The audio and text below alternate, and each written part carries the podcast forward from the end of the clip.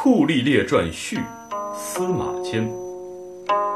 孔子曰：“导之以政，齐之以刑，民免而无耻；导之以德，齐之以礼，有耻且格。”老氏曰：“上德不德，是以有德；下德不失德，是以无德。法令滋章，盗贼多有。太史公曰：‘信哉，是言也！法令者，治之具，而非治治轻逐之源也。昔天下之往，常密矣，然奸伪蒙起，其极也。’”上下相群，至于不振当世之时，立志若救火扬沸，非武剑严酷，乌能胜其任而愉快？言道德者，逆其直矣。